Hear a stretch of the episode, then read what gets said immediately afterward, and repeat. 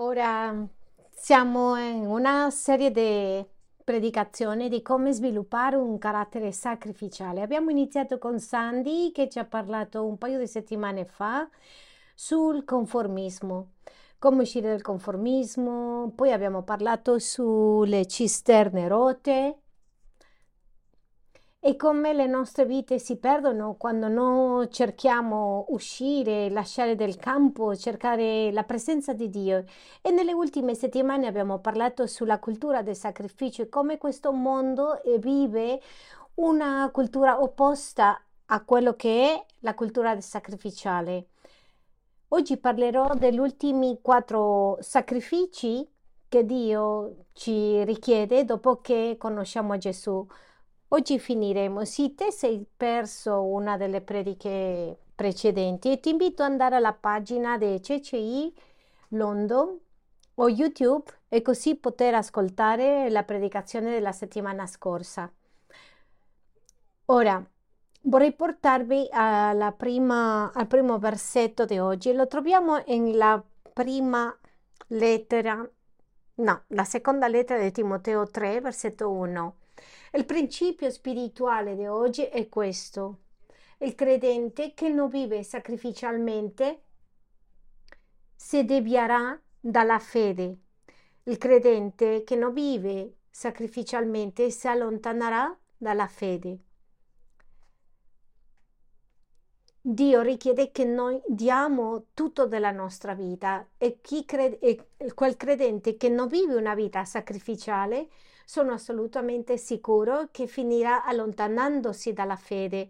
E vorrei che andiamo al secondo libro di Timoteo e Paolo le sta dicendo a Timoteo come saranno, le mostrerà la immagine, le scriverà le descriverà in parole la foto, la immagine degli ultimi tempi. Vorrei che tu abbi questo nella tua mente, questa immagine che, che le leggeremo nei prossimi minuti nella seconda lettera di Timoteo 3:1 vorrei che tu sappia che è una immagine scritta di un uomo credente. È un'immagine scritta di un uomo credente.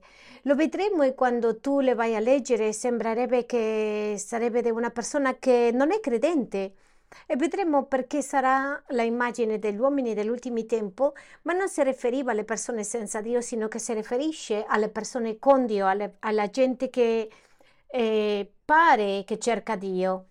Cioè di, l'immagine de, della Chiesa negli ultimi tempi. E dice così, Or sappi questi negli ultimi giorni verranno tempi difficili. In quali tempi?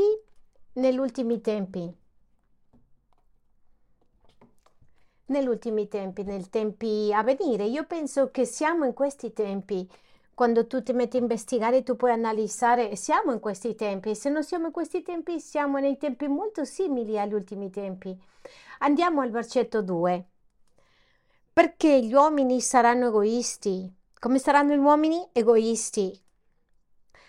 Amanti del denaro. La caratteristica degli ultimi tempi è la caratteristica di questa cultura. Qual è la caratteristica di questa cultura? Non cercate più il sacrificio, non cercate il bene degli altri, cerca soltanto il tuo e tu sarai felice. È quello che le insegnano i nostri figli nella scuola. La TV ci insegna questo, tutto quello che ha a che fare con i mezzi di comunicazione, tutto quello che riflessa la cultura di questi tempi. Tu sai che la cultura riflessa i libri, la cultura riflette quello che vediamo nella TV, quello che viene insegnato e quello che viviamo in questo tempo, è quello che la cultura ci sta dicendo. La cultura ci dice fai soltanto quello che tu vuoi fai soltanto quello che tu desideri nel tuo cuore. C'è un film molto famoso, penso che era Star Trek, dove l'uomo dice prima di fare un sacrificio, dice fai soltanto se tu lo senti. Se tu non lo senti, non farlo, non farlo per tua mamma, per il tuo papà, farlo per te. Se tu lo senti, devi sacrificarti. Se tu lo senti, eh, allora prova. Se no, non ti preoccupare, qualcun altro lo farà. Questa cultura è sbagliata, è una cultura che, che si basa, si concentra in se stesso. E questa è la cultura degli ultimi tempi. La cultura biblica è una cultura del sacrificio. Io muoio per te perché Gesù è morto per me. La cultura in quella che noi conosciamo è quella che che il marito usciva dalla casa a lavorare duro e tornava a casa stanco vivendo per i suoi figli. Era una cultura quando la mamma si svegliava alle 4 del mattino, era tutto pronto, alzava i suoi figli sacrificandosi lei per insegnare ai bambini a sacrificarsi per gli altri. E questo sta finendo, dovrebbe essere dentro della Chiesa, ma era ancora dentro della Chiesa e sta finendo. Per questo negli ultimi tempi dici che saranno come egoisti. Pensa ai tuoi figli, pensa a te, pensa alla tua famiglia. Saranno amanti dal denaro, banagliorosi, superbi, bestemmiatori, ribelli ai genitori, ingrati, irreligiosi. La cultura sarà amanti del denaro, orgogliosi e questo ci porterà a parlare incontro di Dio perché? Perché hanno disobbedito i genitori. Le persone, le persone che simboleggiano a Dio, che sono un esempio da Dio, sono i genitori, saranno ingrati, continuo saranno ingrati, irreligiosi, non rispetteranno la credenza, non rispetteranno la fede. Versetto 3. Insensibili, sleali, non avranno sentimenti. Questa cultura, io penso a me, dico, devo difendermi i miei interessi. Io non entro in questo, non entro in questo, in questa cosa, non avranno compassione, non potranno dominare le passioni. Come possono, come possono dominare le passioni se, se non ti neghi a te stesso? Se tu fai tutto quello, ti scateni a fare tutto quello che vuoi, finirai a fare tutto quello che vuoi. È un mostro quello che portiamo dentro. Non potranno dominare le, le passioni. Saranno crudeli perché cercano i propri benefici e nemici di tutto il bene. Ovviamente perché? Perché l'uomo dentro di sé soltanto ha cose cattive e l'uomo senza Cristo e anche con Cristo sì non è soltanto la presenza di Dio, soltanto ha cattivi desideri. Questa è una caratteristica dell'uomo e l'uomo è cattivo dalla sua giovanezza. Versetto 4 saranno traditori, non avranno affetto, se mi conviene va bene, se no non mi conviene non posso venire con te, saranno pieni di orgogliosi, saranno vanitosi come vi vedo, come, come la mia faccia, il mio corpo. Quello che stiamo vedendo è, è una cultura mm, che si nutre e si loda a se stessa. Cercheranno i propri piaceri invece di cercare a Dio. Amanti del piacere anziché di Dio. Se tu cerchi il tuo piacere sarai contento. Quello che tu vuoi farlo, fallo, perché questo è il fine della vita, per questo viviamo, lo scopo è cercare il mio piacere. Quindi, versetto 5, ascoltate quello che dice, è qui dove io dico che questa non è la cifra o la foto di un uomo non credente, è la descrizione di un credente. Ascoltate quello che dice aventi l'apparenza della pietà. Sembrerà che sono persone che, son, che, stanno camminando con il Signore, saranno persone che dicano no, sto camminando, io vengo alla Chiesa, questo è il tipo di Chiesa che viviamo, però con i suoi atti, con le sue azioni, negheranno il vero potere della religione o della fede. Le persone con il loro modo di vivere diranno una cosa, ma con il loro modo di, da, di fare si noterà. Viveranno per loro stessi. Cosa si noterà? Che non si sacrificano. Quando non si sacrificano, si vedrà l'agire. Continuiamo. Mentre ne hanno rinnegato la potenza, anche da costoro allontanatemi. Penso che qui ci sono due pensieri che vengono alla mente. Uno, allontanati soltanto di questa gente, vuol dire non, non essere così. Come possiamo aiutare alla, alla convinzione? Come possiamo raggiungere se ci allontaniamo completamente? Però Paolo sta dicendo, attento, non avere la stessa visione, deve essere diverso. Cosa vuol dire essere diverso? Da sacrificio, consegna, sacrificio versetto 6. Poiché nel numero di costoro ci sono quelli che si insinuano nelle case e circoiscono donete cariche di peccati. Una interpretazione forse personale in questo concetto, ma penso che ha a che fare con questo argomento. Paolo le sta dicendo perché loro, cambierò un pochettino le parole, perché a loro appartengono quelli che entrano nelle chiese, case, ingannano e danneggiano le donne perché sono cariche di peccato e portati via per tutti i tipi di desideri.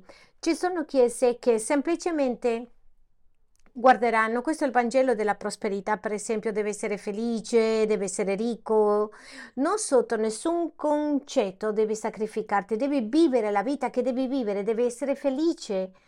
Questo è il, è il motore di tante chiese come oggi.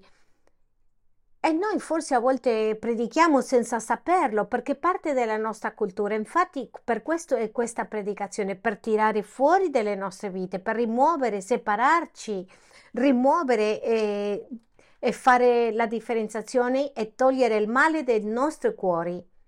Queste chiese sono piene e cariche di peccati e trascinate di tutti i desideri. Ci sono chiese enormi negli Stati Uniti e tante parti la stragrande maggioranza stanno facendo un lavoro importante, ma per esempio dove portano un grande spettacolo e la voglia di questo spettacolo è attirare il desiderio, non è consegnare il Vangelo, sino sono tattiche totalmente diverse e le porteranno a che cosa? Ad appellare des- desideri. Vieni che così Gesù ti rende felice, così hai i soldi, la famiglia, abbia tante cose. Io credo questo. Dio ci dà, ma non così. Quindi vediamo cosa dice l'Evangelio. Andiamo all'altro principio biblico. E l'altro principio biblico è vivere sacrificialmente e vivere per la gloria di Dio. Vorrei che tu lo metta lì, vivere sacrificialmente e vivere per la gloria di Dio. E il credente che capisce questo argomento che stiamo parlando oggi e la idea è tornare ai nostri principi e vivere una vita sacrificiale. Per noi non è trova la tua felicità e continua avanti, per noi è totalmente diverso. Per noi la nostra felicità è vivere per Dio, non è vivere per noi, è vivere per quello che Dio ci ha fatto e questo ci rende davvero felici. L'abbiamo detto la settimana scorsa, vivere per, il, per noi ci porterà molta stanchezza, depressione, delusione, perché noi siamo pieni di cose che non sono corrette. Però vivere per Dio ci porterà tutto ciò che noi stiamo volendo, desiderando, perché Dio dice io sono il, io so il piano che ho per voi, un piano di felicità. Come ci passiamo su questo? Andiamo su Luca, Vangelo secondo Luca 9, versetto 23. Ascoltate questo, leggiamo tutti insieme, che è qui sullo schermo. Diceva poi a tutti, diceva voi poi a tutti, se uno vuol venire dietro a me, rinunci a se stesso, prenda ogni giorno la sua croce e mi segua. Ok, vorrei che tu sappi questa affermazione, l'abbiamo detto parecchie volte. È lo stesso Signore Gesù Cristo e lui dice se qualcuno vuole camminare con me ha bisogno di negare se stesso. Non puoi fare quello che vuoi e il mondo ti dice fai quello che vuoi e sarai felice. E la Bibbia, il Signore Gesù ci dice fai quello che io dico, non fare quello che vuoi e andrà bene. E il mondo dice fai quello che vuoi e troverai la tua felicità, quello che tu vuoi nel tuo cuore. E nella Bibbia il Signore dice non fare quello che c'è nel tuo cuore, fai quello che io ti dico e andrà bene nella vita. Ho bisogno che questo sia capito e de- in modo di essere in grado di passare all'altra fase successiva e capire cos'è la vita sacrificiale. Andiamo alla prima lettera di Pietro 2 e ti porterò ai sacrifici che Dio vuole che facciamo seguendo al sacrificio, al Signore Gesù Cristo. I sacrifici che Dio vuole che facciamo seguendo al Signore Gesù Cristo. Con questo, pensando in questo, la Bibbia ci dice nella prima lettera di Pietro queste parole.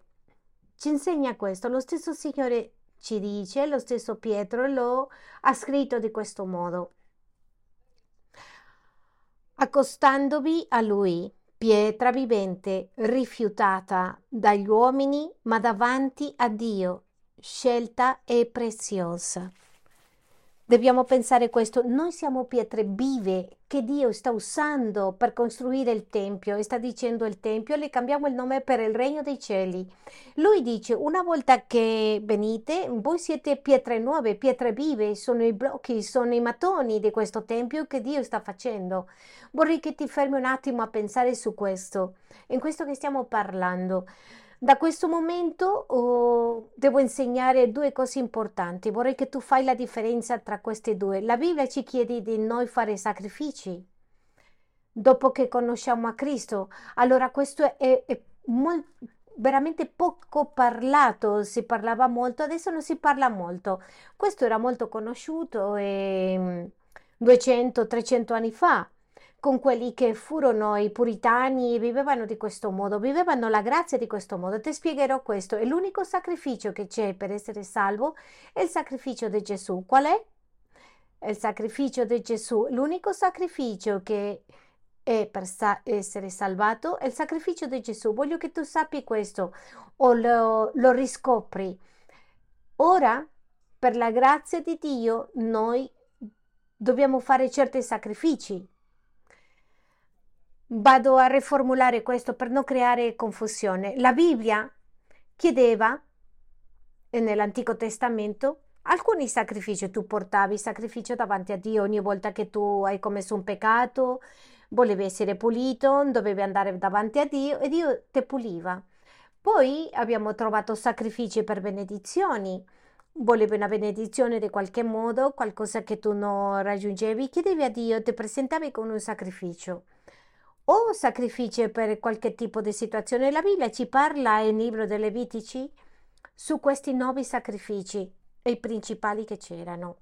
Ora Dio ci dice nel Nuovo Testamento dei nuovi sacrifici. Questi sacrifici non, non sono per essere salvati.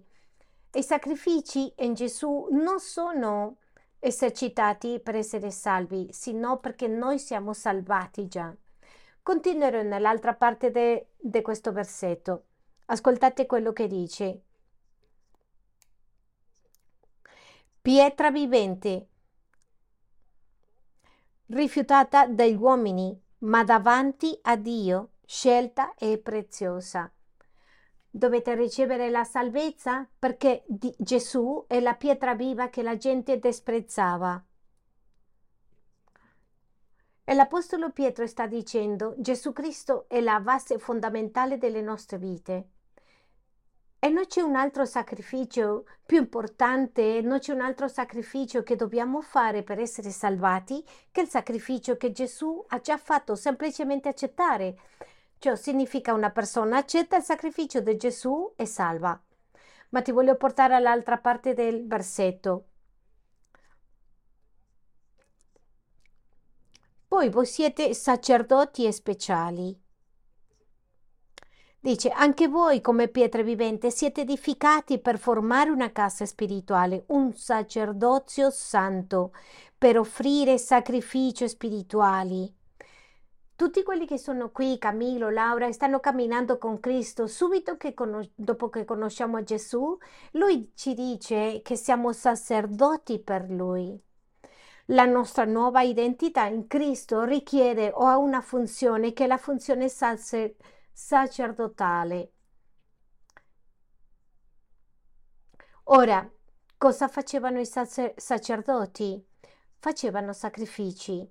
I sacerdoti significavano portare qualcosa davanti a Dio e abbiamo detto che ognuno è sacerdote davanti a Dio. Infatti Dio aspetta una nazione sacerdotale, dice che la sua chiesa è una chiesa piena di sacerdoti. In poche parole, una chiesa che viene e porta offerte e sacrifici a Dio. Come sono queste offerte e sacrifici che tu fai? È quello che tu fai continuamente in casa tua, è quello che fai nel tuo tempo di preghiera, è quello che tu porti davanti a Dio, sono sacrifici che tu porti Questi sacrifici di adesso torno e dico non sono per essere salvi. Allora, perché portare sacrifici se non ci sono più sacrifici? Il Nuovo Testamento ci dice che ci sono nuovi sacrifici, ma questi nuovi sacrifici non servono per essere salvati, sino perché noi siamo salvati.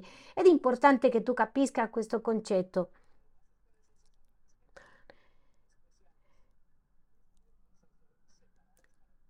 Graditi a Dio per mezzo di Gesù Cristo. Attraverso chi? Gesù Cristo. Questo è molto importante.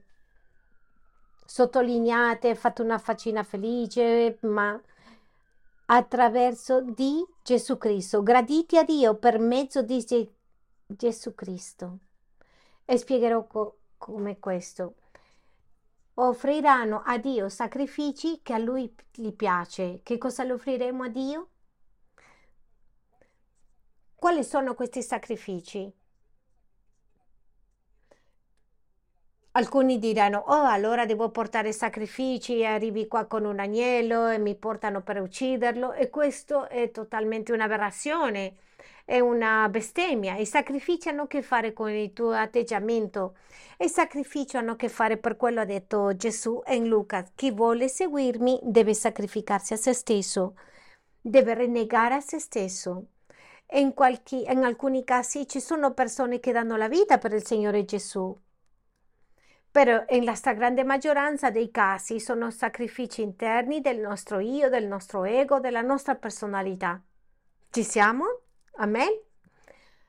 Ripeterò tre sacrifici che abbiamo parlato settimana scorsa. Stiamo parlando dei sette e le parlerò dei primi tre per ricordarti. Se vuoi la spiegazione è nel YouTube, nella nostra predicazione della settimana scorsa. Il primo sacrificio è un spirito spezzato.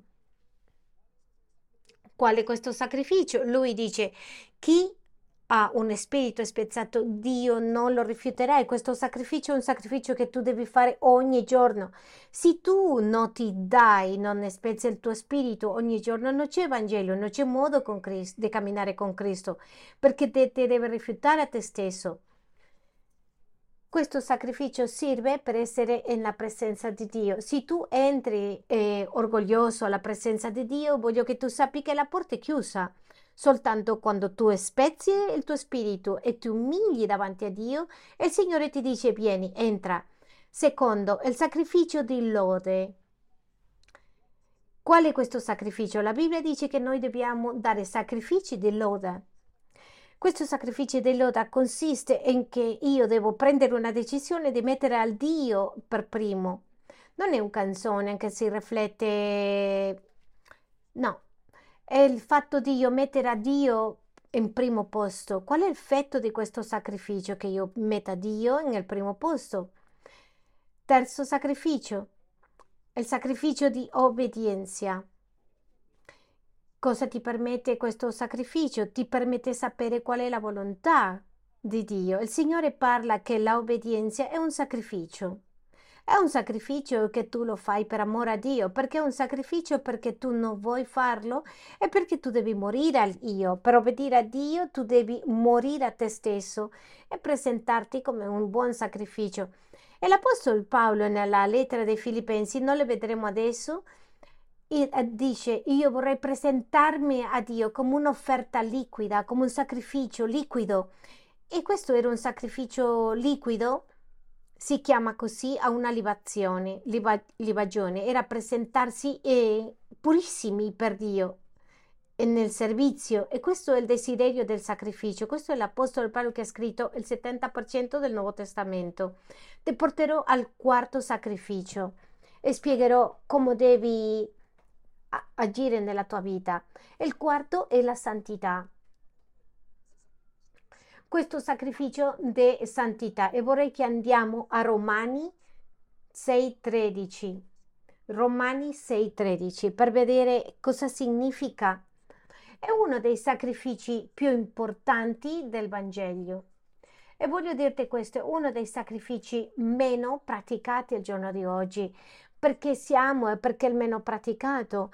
Per la cultura di oggi ci chiede fai quello che vuoi, fai quello che ti piace e quindi l'uomo non ha problema di guardare pornografia, l'uomo non ha problema di guardare quello che non è buono, dire quello che pensi e questo è mancanza di santità e per camminare con Dio è necessaria la santità. Andiamo a Romani 6, 13.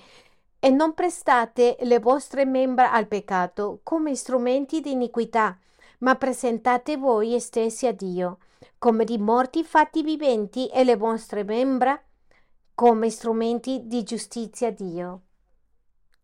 E sta dicendo Paolo in poche parole, devi sacrificarti in modo che tu non fai quello che il tuo corpo vuole fare, sino che hai bisogno di negarti la santità, la santificazione è un processo per diventare più simile a Gesù e senza santità non possiamo avere questa trasformazione. Qual è la differenza tra un credente e una persona di fuori che non è credente? È una molto semplice. È quella che non somiglia a Gesù o che quella persona comincia a somigliare a Gesù. Per, per somigliare a Gesù significa che non devo somigliare agli altri. Ho una nuova personalità, un nuovo modo di essere. Questo è la immagine di Cristo, perché siamo fatti alla sua immagine e somiglianza. E l'altra parte del versetto dice, ma presentate voi stessi a Dio. Queste parole significano sacrificio completamente. Arrendetevi a Dio. Queste parole ci voglio tenere un pezzetto lì significa sacrificio questo è un modo di dire sacrificarti per Dio. Ora ascoltate perché, perché prima fossero morti, come di morti fatti viventi.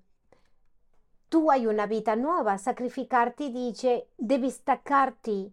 È un sacrificio, tante volte tu troverai in qualche momento un tipo di tentazioni devi fare, devi sforzarti per sacrificarti perché tu non vuoi e il peccato ti attira l'attenzione, ci sembra piacevole ai nostri occhi, alla nostra carne, al nostro modo di pensare. E Dio ci chiede ora fate sacrifici di santità, allontanatevi del peccato. Questo è un sacrificio ed è un sacrificio che tu devi fare a continuo. Se tu cammini col peccato, se tu non ti allontani dal peccato, tu non puoi camminare con Dio, è impossibile. Andiamo a vedere l'altra parte così che e le vostre membra come is- strumenti di giustizia, strumenti di giustizia a Dio. Per chi è questo? Per la gloria di Dio.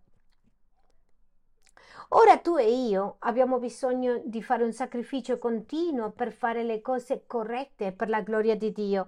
E non ti dice nel contesto che stiamo leggendo, non ti dice che è una cosa che esce semplicemente facile, non è facile, al contrario, è difficile, ha a che fare con un sacrificio. Io devo rifiutare me stesso. Ora, che cosa raggiungeremo con questo sacrificio? Questo sacrificio, ciascuno dei sacrifici, ho detto che c'erano qualcheduno che facevano nell'Antico Testamento, raggiungevano qualcosa. Cosa raggiungi te con questo sacrificio? Questo sacrificio mi mantiene il rapporto corretto con Dio. Il sacrificio dell'ode è quello che mi mantiene in questo rapporto, in questa comunione con Dio. Perché? Perché pensiamo di questo modo? Andiamo a vedere quello che dice Ebrei 12, versetto 14 e spero che tu mi stai capendo. E l'autore di Ebrei dice impegnatevi a cercare la pace con tutti e la santificazione, senza la quale nessuno vedrà il Signore. Vorrei che sottolineate questa parola. Dobbiamo impegnarti impegnarci non è qualcosa che ricevi semplicemente per grazia, è qualcosa che tu devi fare nella tua vita. È una decisione che tu devi prendere, il credente deve allontanarsi dal peccato. Non è una questione se vuoi o non vuoi. Se vuoi vivere, camminare con Dio, hai bisogno di allontanarti dal peccato. Qualunque sia il peccato, Per tanti è un peccato è diverso dagli altri. Uno ha peccato di pornografia, altro il peccato della ira, dell'amarezza, il peccato la burla. Determinate cose, tu devi fare questo sacrificio. Perché? Perché se non fai questo sacrificio, guardate quello che segue e procurate portare una vita santa, senza la quale nessuno vedrà il Signore. Cosa succederà? Non vedranno il Signore. Andiamo un pochettino a, a, a parlare su quello che significa. Noi non perderemo la nostra salvezza una volta che siamo salvi e noi continu- continuiamo a pensare che la salvezza non dipende da me, sino di Dio. A cosa si riferisce? Cosa intende l'autore dei Ebrei secondo questo? Sulla santità e non poter vedere a Dio. Ognuno di noi sa che non ha visto Dio, che non si tratta semplicemente di non vedere il giorno che lo vedremo, ma l'altra interpretazione è corretta. Non riusciremo, non possiamo essere in grado di camminare con Dio. Quando tu hai un peccato, il peccato ti allontana, ti stacca dalla presenza di Dio. Dio non si allontana da te, ma tu ti allontani da Dio. C'è una cosa chiamata il rapporto con Dio e un'altra cosa che è danneggiato dal peccato. Quando noi cominciamo a non mantenere le nostre vite in santità e smettiamo, fermiamo di sentire la voce di Dio. Hai visto una persona che tu conosci che ha fiamme per il Vangelo e tu la vedi dopo con una come spenta, è come una luce spenta nel viso quello che diciamo su una persona che ha perso la, la gioia della salvezza, qualcosa succede a questa persona e con questa persona smette di vedere questo amore che ha per Dio in questa persona, qualcosa succede ed insolito ha a che fare con il peccato, ha a che fare con aver danneggiato qualcosa con il rapporto di Dio certi momenti io sto male con Sandy, mia moglie, e succede nei matrimoni. Continuano sposati, continuano a abitare nella stessa casa, condividono se sono sposati nello stesso letto, continuano ad avere gli stessi figli, si siedono a mangiare insieme, ma qualcosa è successo nel rapporto. Succede questo per qualche giorno ed in solito questo finisce finché uno dei due dice guarda scusami la verità che ho sbagliato, ho fatto male questi giorni e non lo so perché ho fatto. O riconosci un fallo o che fare, o devo fare qualcosa riguardo alla mia amarezza perché sta danneggiando questo rapporto. Allontanarsi da questa persona, mm, ci sono persone nella famiglia che dice ah, tu mi chiedi perdono però non cambi, quello che le sta dicendo è tu mi chiedi perdono ma non ti santifichi, non ti purifichi, non cambi. È la stessa cosa che le dice il Signore all'essere umano. Mi chiedi perdono, ma non ti mantieni in santità. E se tu non ti mantieni in santità, il rapporto si deteriora. Saremo insieme nello stesso letto, saremo nello stesso tavolo, avremo gli stessi figli, faremo le stesse cose nella stessa chiesa, per, però perché qualche motivo non fluisce la relazione. Questo si tratta di santità. Quando noi siamo nella famiglia, in contesto familiare, dobbiamo santificarci, dobbiamo purificarci. Una famiglia non può continuare dello stesso modo. Tante famiglie arrivano al divorzio. Nessuno arriva al divorzio di un giorno all'altro. Si arriva al divorzio perché sono successe tante cose. Quali cose sono successe? Se ha deteriorato la, la relazione. La stessa cosa accade con Dio, per questo una persona che non si cura e che non ha sacrifici di santità per Dio, quindi non può vedere a Dio. E come si vede questo nella vita spirituale, quando smettono di pregare, Dio non parla. Tante volte a me mi è successo e io dico, ma Signore, perché non mi parli? Perché non, non ascolto la tua voce. Ha a che fare con la santità finché io mi sono santificato e purificato. Lì hai cominciato a parlarmi. Io voglio che tu ti fermi in questo momento eh, lì nella tua vita e cominci a chiederti se Dio ti sta parlando. Come il tuo il rapporto con Dio? Se tu hai la gioia della salvezza o se tu stai arrivando qui, se sei stanco della vita cristiana e tu dici ah di nuovo qui comunque non fa senso, di solito è un peccato. Di insolito a che fare con un peccato. E tu stai vivendo le tue forze, sei stanco, qualcosa sta danneggiando il rapporto con Dio, qualcosa sta bloccando questo rapporto con Dio e quello che devi fare è un sacrificio di santità. Chiedi perdono e allontanati dal tuo peccato, qualunque sia il tuo peccato. Tante volte il peccato di Mosè era la rabbia, stava a colpire una roccia, il peccato di Davide era un peccato sessuale, dipende dal tuo peccato, ma tu devi fare sacrifici di lode. Questo sacrificio di lode è una purificazione continua. Perdonami, Signore, il sacrificio di santità è allontanarmi di questo peccato. E tante occasioni tu devi dire queste parole, Signore, mi piace il peccato, non sono capace. E quando tu accetti tutto questo che tu senti per il tuo peccato e tu dica, Signore, non ho un'altra via di uscita, arriva la grazia, ma per fare questo un sacrificio di santità. Quindi prenditi qualche secondo per pensare dove deve fare il sacrificio di santità. E il prossimo chiede allo Spirito Santo di come farli.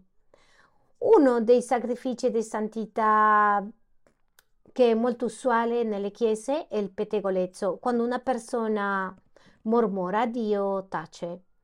Quando tu ti lamenti, per esempio, della Chiesa, tu ti stai lamentando di Dio perché Dio è quello che guida la Chiesa. Quando tu ti lamenti della vita, molte volte ti lamenti di Dio perché Dio è quello che deve muovere la tua vita. Voglio che tu ti fermi a pensare in questo e pensare come fare questo sacrificio di santità. Forse lo stai facendo in questo momento. Perdonami, aiutami a allontanarmi di questo peccato. Mi sta consumando il rapporto e consumerà con tutte le altre relazioni che hai intorno nella tua vita. Passiamo al, al prossimo sacrificio.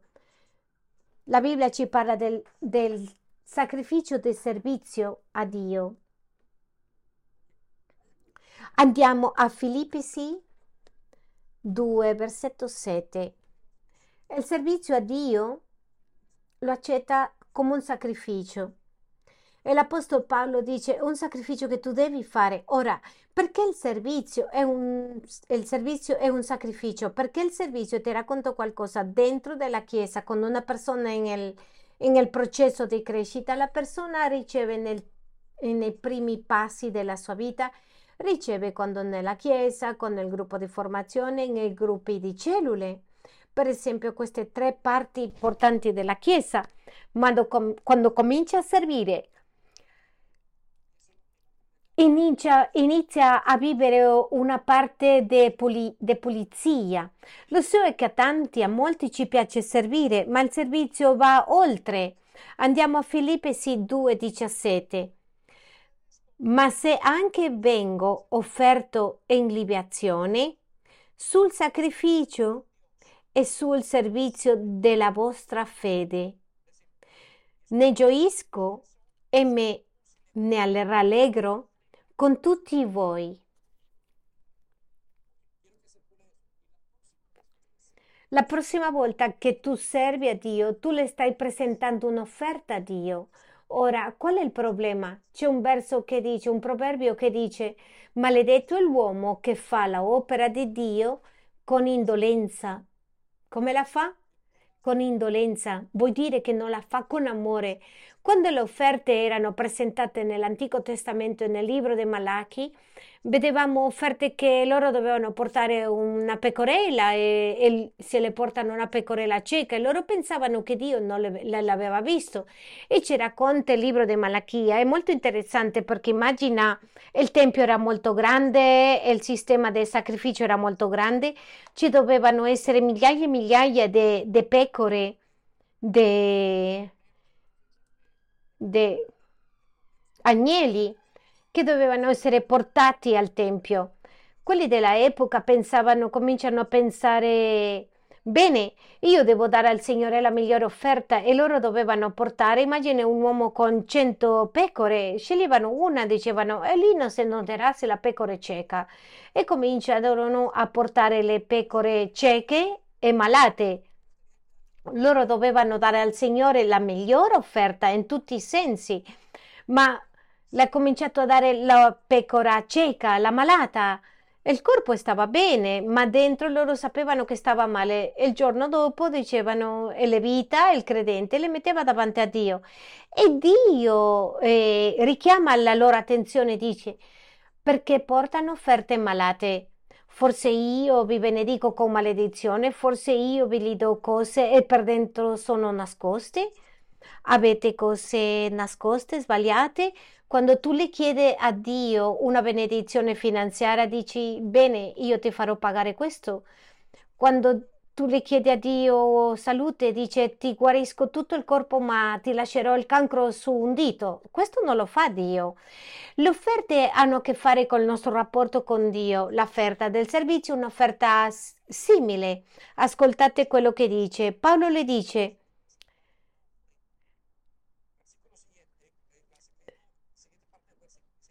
Ma se anche vengo offerto in libazione sul sacrificio e sul servizio della vostra fede, ne gioisco e me ne rallegro con tutti voi. Paolo si considerava parte di questa offerta. Qual è il desiderio di Paolo? Il desiderio di Paolo con l'offerta di servizio era poter essere le mani di Dio gli occhi di Dio, i piedi di Dio. Era una bella rappresentazione. Cosa succede in questi momenti? Che noi non stiamo pensando in questo modo perché il mondo ti dice non ti sforzare, se ti sforzi per gli altri, fallo metà. Non mettere tutta la carne allo spiedo, non essere sciocco. Io ho trovato gente che mi dice tu che servi alla Chiesa e ti fai pagare? E fanno questo, l'altro e cominciano a pensare e cominciano a, dare un'offerta sbagliata a Dio. Ma Paolo dice: Se io mo- moro servendo, se questo succede, sarò molto felice e voglio condividere questa gioia con voi. Paolo stava dicendo il servizio è una grande offerta che diamo a Dio, è quello che io desidero dare perché diventa un sacrificio, è un momento perché se ti piace tanto servire, il servizio toccherà il nostro carattere e tu devi fare cose per poter servire a Dio. E in tante occasioni noi abbiamo trovato persone che servono nella Chiesa e vogliono servire peccando. Quando vengono a servire le dobbiamo dire tu non puoi servire con questi atteggiamenti perché Dio non riceve questo servizio e la persona si tira dietro e dice non posso, è un sacrificio. Per servire a Dio è un sacrificio totalmente diverso, tu ti devi separare, devi santificarti, ci sono certe cose che tu devi fare, non puoi essere usato con determinate cose nella tua vita privata, devi risolvere prima di servire, ma avere l'atteggiamento di res- risolverli, perché è un'offerta per Dio. Lì tanti credenti non vogliono dare tutto. Tante volte fare sacrificio significa perdere tutto e dire Signore, semplicemente devo dipendere da te. Sei con me o no? Amen?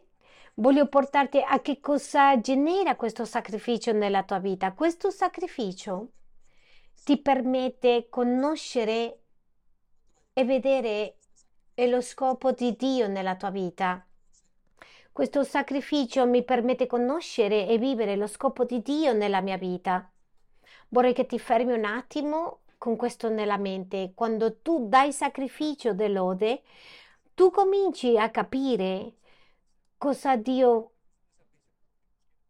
vuole per te. La maggioranza delle persone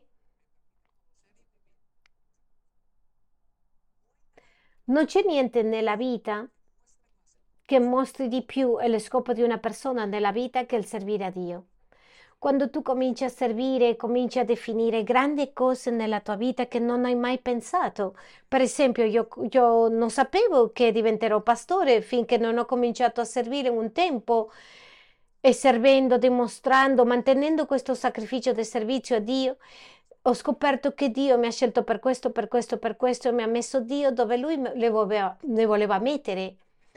Queste cose non accadranno se tu vuoi conoscere lo scopo di Dio nella tua vita finché tu non entri e sei parte della squadra, finché tu non entri a lavorare e dare la tua vita a Dio.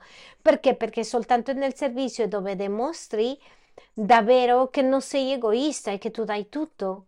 Quando tu rinunci eh, a tutto nel tuo cuore per servire a Dio, quindi tu inizi a capire qual è lo scopo di Dio. Ti porterò a questo versetto che dice eh, nella prima lettera di Pietro 2 e ti dice così.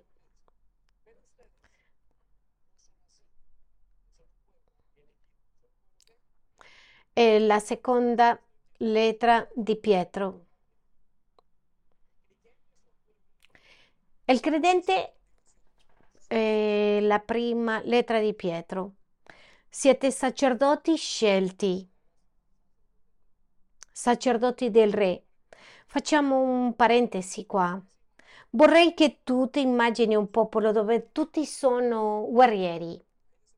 Immagina nella tua mente, tutti devono essere soldati. Questo si vede in Israele, quasi tutti gli uomini e donne sono militari. È un popolo di guerrieri. Voglio che tu ti immagini questo.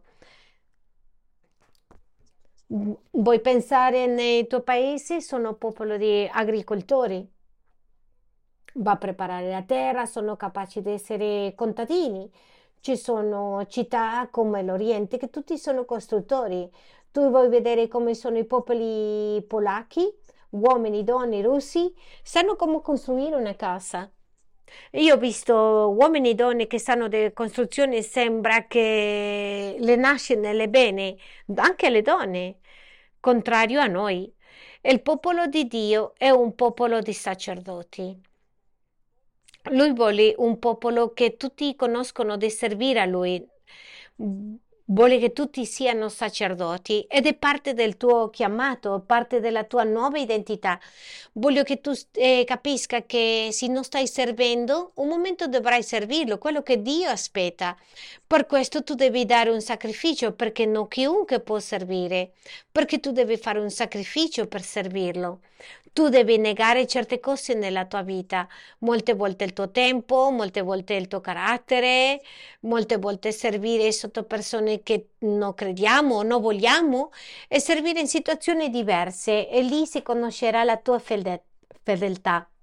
Attraverso di un sacrificio. Ecco perché questo sacrificio ti permette di conoscere gli scopi di Dio Dio non ti può usare, qualcuno sta aspettando che Dio li chiama come pastori, grandi predicatori, ma se tu non hai fatto la prima predicazione, se non prendi neanche appunti, non hai fatto il primo riassunto, quindi la domanda è come Dio ti userà. Soltanto finché tu entri nel grande scopo di Dio e nel grande scopo generale, tu scoprirai lo scopo personale. Una persona che darà un passo successivo quasi sempre sono le persone che sono intorno a noi. Vorrei fare un passo successivo e prova, prova, ma è lo stesso Dio che fa questo, è un processo di Dio. Perché? Perché questo è il filtro, il servizio è il filtro. Continuiamo con questo versetto. Voi siete una nazione santa, siete sacerdoti, tutti servono e sono possesso escluso di Dio. Siamo che cosa? Sono possesso esclusivo. Siamo sacerdoti, tutti servono per dargli lode. Siamo una nazione santa, c'è un popolo eletto diverso e siamo, posse- possessi. La parte successiva del versetto. Per questo Questo è quello che definisce lo scopo. Dovuto a che, a che mi servite, vedete questo, puoi mostrare altri la bontà di Dio. Per questo, per questo, quando parli di questo, dovuto a questo, tu puoi farlo dovuto a che, a che sono sacerdote, non è dovuto a che sei molto carino, che hai una quantità di cose che hai da dare nel mondo, non è perché hai tre professioni, un conto bancario, che sei colombiano, spagnolo, inglese, brasiliano, cileno, ecuadoriano, è dovuto a che tu sei un sacerdote, un servitore di Dio. Dovuto a che tu sei un servitore di Dio e lo scopo dice per questo puoi mostrare agli altri la bontà di Dio. Amen? E guarda cosa dice dopo. perché lui l'ha chiamato a uscire dall'oscurità e entrare nella luce meravigliosa di Dio. Lì troviamo lo scopo quando serviamo a Dio. Questo è meraviglioso. Vorrei che ti fermi a pensare su questo sacrificio. Quando Dio ci chiede, e sempre lo dico di questo modo, non è quello che facciamo, è per chi lo facciamo. Questo è il sacrificio. E a volte Dio ti dice ho un esempio molto particolare di un uomo che era supremamente utilizzato per il Signore. All'inizio era un grande profeta, aveva ricevuto una profezia da parte di Dio che le ha detto tu andrai al mondo, al mondo intero e l'uomo pregava, aveva resurrezioni e, nel suo e nel suo quaderno. L'uomo era seduto a casa sua, ha ricevuto una chiamata e le hanno chiesto: Sei te quello profeta? Ta, ta, ta. Le ha detto sì. Ho una missione per te, ti piacerebbe, vorresti venire a prenderci cura di questi anziani? E che cosa devo fare con questi anziani? Devi prenderti cura, devi tagliare le unghie, devi lavarli? E l'uomo ha detto: No, no, no, no, no, Dio mi ha chiamato a predicare. Mm? L'uomo rimasto lì. Per diversi mesi racconta questa storia che Dio non l'ha parlato più. Signore, che succede? Non mi hai chiamato? Che cosa succede con me? Perché sono così fermo? Lui si è pentito un giorno. Si pentì questo uomo e, e lui racconta che, che l'hanno chiamato di nuovo, le hanno detto oh, un'altra telefonata, le ha detto era un altro pastore, questo per te, Dio mi ha parlato, questo per te, questo è il mio momento, già Dio mi ha perdonato e questo è quello che devo fare, devo andare alle nazioni, questo è il mio momento. E l'ha detto l'uomo, l'ha detto senza ascoltarlo, sì, conta su di me l'ha detto vieni e prenditi cura di questi anziani e l'uomo ha capito che doveva prendersi cura dell'anziano si è preso cura per un anno. Le ha raccontato storie le ha tagliato le unghie le ha lavate poi ti puoi immaginare il processo. E, di, e questo processo di consegna di formazione è quello che ha capito che Dio gli ha, gli ha toccato il cuore e l'ha formato.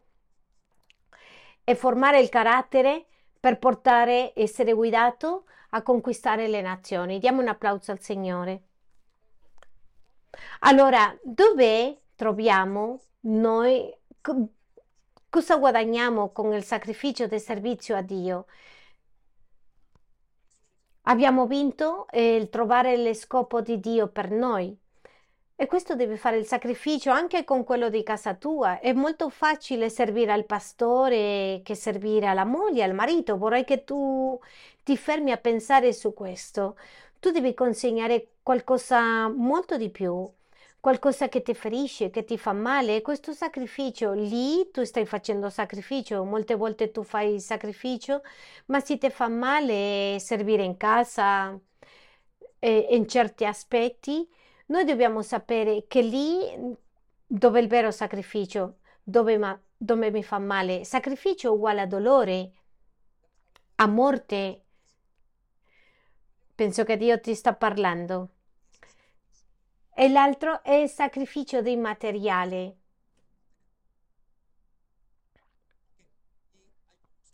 Alcuni credono che Dio semplicemente richiede quello intangibile, lo spirituale soltanto. Io ti dico una cosa che non c'è altro, altra cosa più spirituale che il tuo denaro. Sentite, io vi racconto questo e sarò molto onesto. A te non ti fa, non ti toglie il sogno? Perché stanno pensando in Apocalipsi o quando arriva il fine del mondo questa cultura, ma chiediti la quantità di volte che non hai dormito perché non sai come pagherai l'affitto. Questo sì ti preoccupa. I tuoi soldi ti preoccupa perché il tuo denaro è molto più spirituale che altre cose. Il tuo denaro è quello che rende la tua vita. Il libro di Apocalisse, no, tu dici, ah, arriverà il re, saremo seduti con lui. Sì, pastore, andiamo là. Bene, devi pagare per andare arrivare dal re deve costruire il regno. No, no, no, no, quello non sono io, quello non è spirituale, quello è che è naturale. E questo è sbagliato, perché lo spirituale è tutto ciò che Dio ci chiede a noi in tutti gli aspetti. Le tue azioni sono spirituali, i tuoi sentimenti sono spirituali, il tuo modo di vivere è spirituale, il tuo modo di mangiare è spirituale, tutto è spirituale.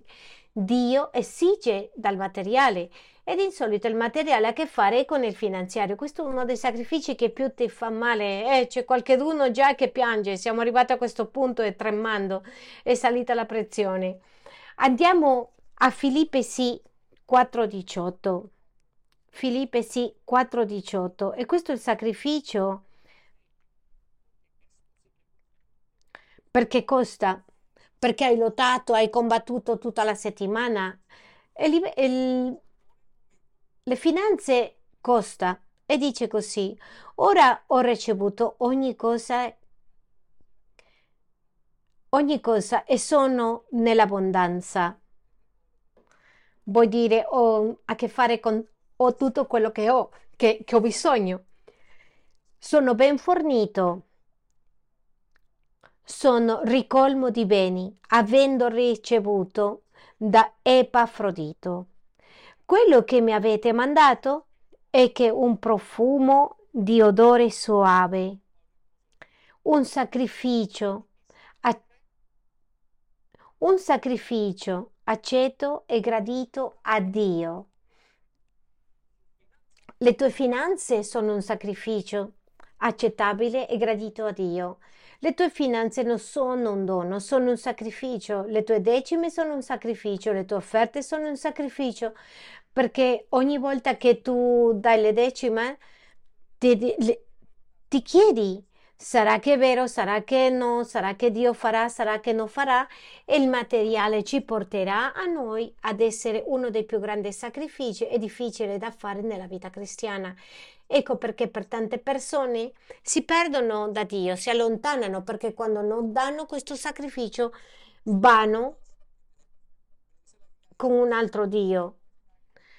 Però la Bibbia dice sono un odore fragante accettabile e gradito a Dio. Le mie offerte, le mie decime, tutto che do io è un sacrificio di odore fragante e gradito a Dio. Cosa riusciamo con questo sacrificio? Ti spiegherò velocemente, mi restano soltanto un paio di minuti. Cosa mm, otteniamo con questo sacrificio?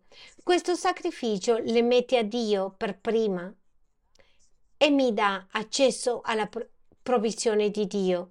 Come funziona questo? Quando tu dai la tua vita materiale, tu le stai dicendo, Signore, tolgo ogni idolo che è nella mia vita. La Bibbia è molto chiara, queste sono parole del Signore Gesù Cristo. Soltanto compete con Dio il tuo dinero. Le droghe e i farmaci non competono con Dio. Le dipendenze non competono con Dio. Quello che compete con Dio è i soldi. E dice non c'è nessun altro che compete con Dio se non il denaro. Un altro Dio con de minuscola. Quando tu vivi questo sacrificio, le stai dicendo al Signore, tu sei il primo nel mio cuore, non c'è nient'altro. Per questo è molto difficile, tanta gente cade in questo, come si vede l'egoismo in tanti modi, ma si vede di più con il dare. Perché notiamo? E l'altro giorno parlavo con un uomo e lui dice eh, che io non credo in dare alle chiese e io onestamente l'ho detto, senti, facciamo una cosa, perché non dai alla Croce Rossa il 10% del tuo denaro durante un anno? Perché non dai alla Croce Rossa? Un anno intero tremando per dentro, perché il problema non era di aversi dato alla Chiesa o no, il problema era se lui dava. Il problema non se do o no, se do alla Chiesa o no, se do è il problema, se do dal mio cuore. Capiamo questo? Sei con me o no? Vi racconto una cosa, io ho incontrato cattolici convertiti nel cuore nei processi che ci sono loro e sono gente anziane e io gli dico dalla decima e loro non hanno problemi. E ho incontrato credenti che hanno detto dai la decima e dicono no, perché non lo so dove vanno i miei soldi. No, perché la persona non dà niente, perché non è una questione di dove, si tratta di volere dare un sacrificio. È uno dei sacrifici più complessi dare, per questo Paolo dice la mia offerta, quello che dà materialmente è fragante, è un odore fragante e gradito da Dio. Pensa se tu puoi dare un'altra parte. E si arriva alla conclusione di quello che ti sto dicendo, il problema non, non è dove va, il problema è nel tuo cuore. Andiamo alla base biblica di quello che è questo sacrificio, di quello che è la provvisione. Ogni sacrificio è come una chiave che apre la benedizione di Dio. In Luca 6, 38 dice, date e vi sarà dato. Quindi la domanda è, ascoltate quello che dice, che cosa dobbiamo fare per ricevere? Dare. Con queste tre parole tu sei pronto, dai e riceverai. Per questo dice Dio, ogni volta che se tu vuoi fornitura nella tua vita, devi dare, devi fare un sacrificio materiale.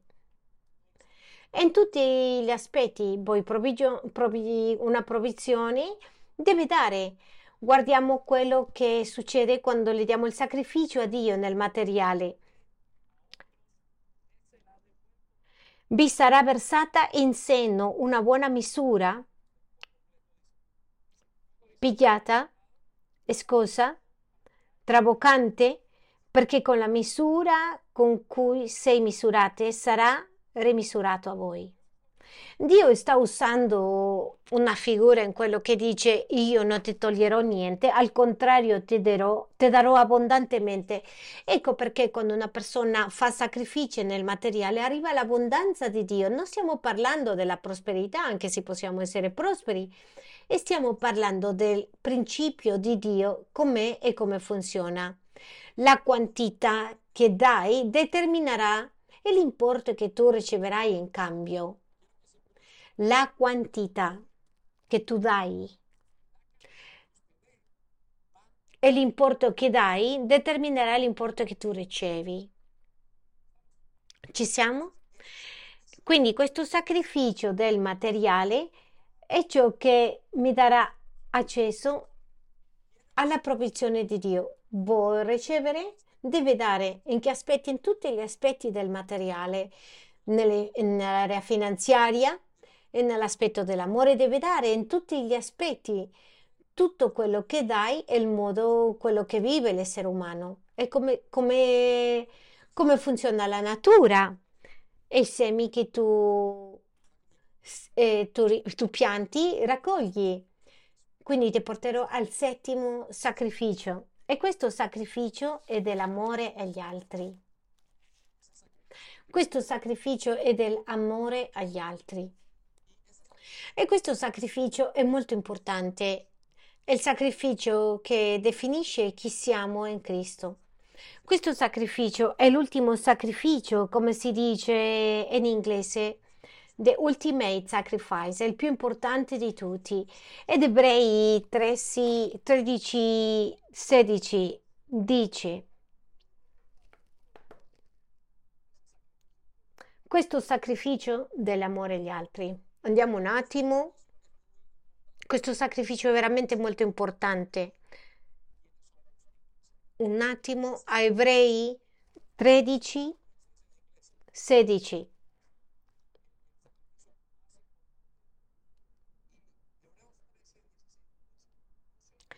Non vi dimenticare di fare il bene per gli altri, né di condividere con gli altri ciò che hai.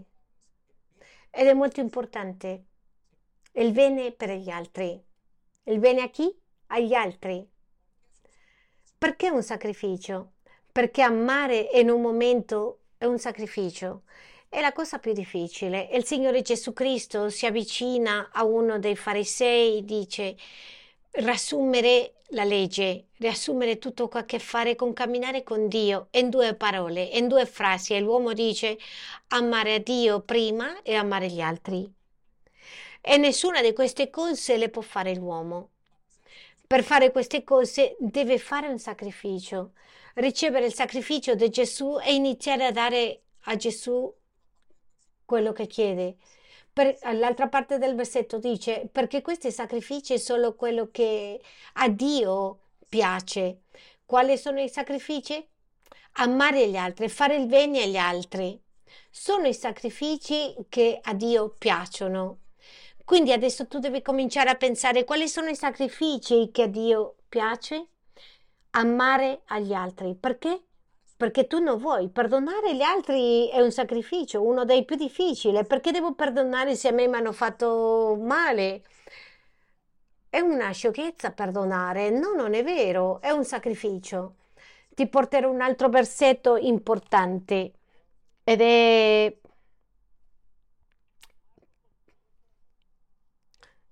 12.33 e chiamarlo con tutto il cuore, con tutto l'intelletto, con tutta la forza e amare il prossimo come se stesso è molto più di tutti gli olocausti e i sacrifici. Perdonare, amare è più importante che tutti i sacrifici. È quasi, è quasi che impossibile.